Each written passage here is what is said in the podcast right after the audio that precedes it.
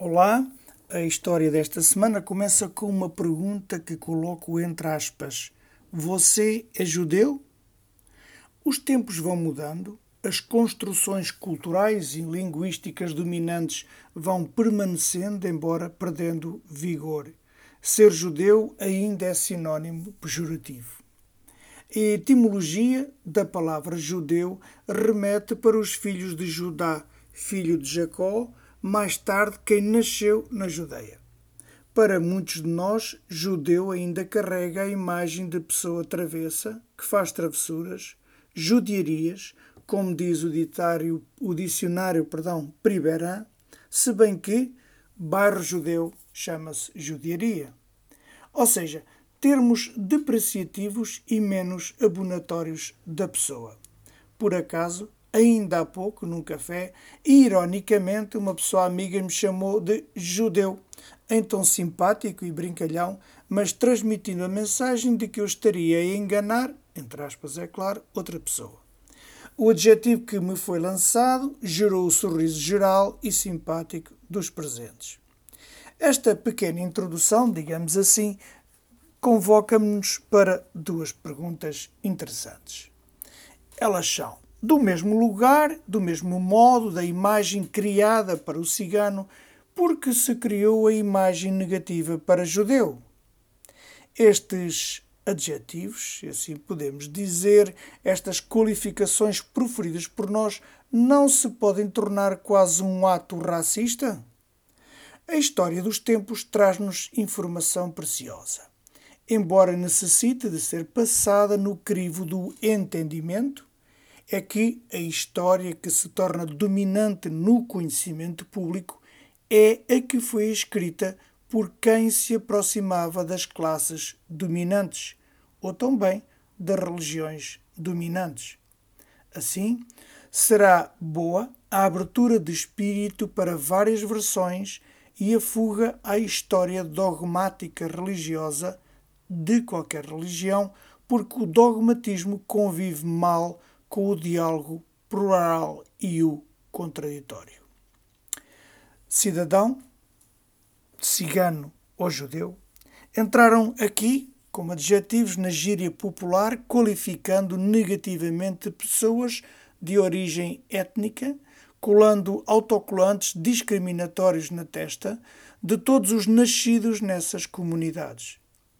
Tal processo foi sempre estimulado pelas ditaduras com o objetivo de gerar ódios e encontrar alvos para um descontentamento popular face às dificuldades da vida, dificuldades geradas por essas próprias ditaduras ou poderes políticos e económicos.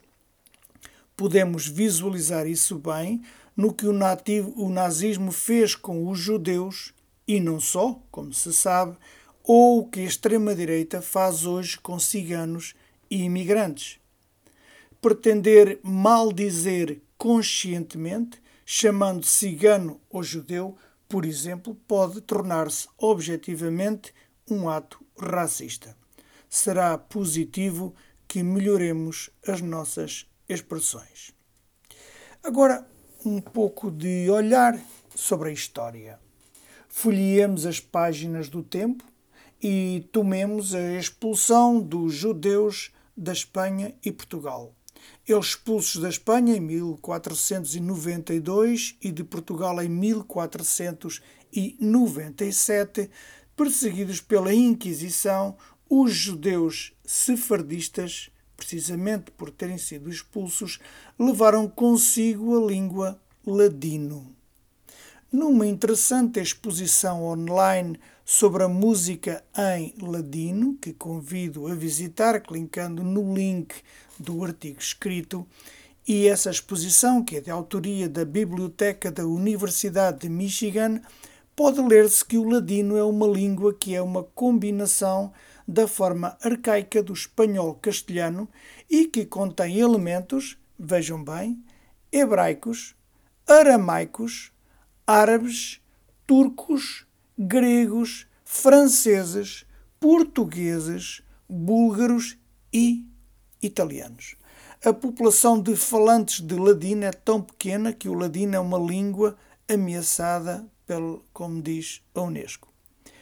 É interessante o que nos é contado pela jornalista Beatriz Récio Pérez, aqui eu vou citar.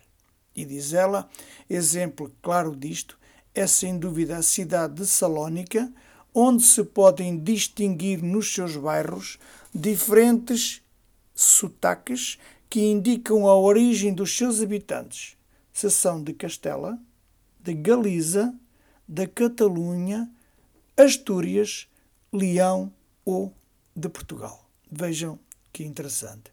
Há um pequeno documentário, de facto também interessante, que podem ver no YouTube chamado Ladino a Língua Florida, que merece um olhar. É também interessante ver e ouvir a canção La Alegria de Yasmin Levy, cantada em hebreu, espanhol e um ladino quase turco. Neste vídeo, enriquecida com imagens de Frida Kahlo. Convido-vos, pois, a irem ao YouTube. Ora, meus caros amigos, as línguas podem ser fatores de união e diálogo entre os povos. Os esforços da Unesco serão positivos.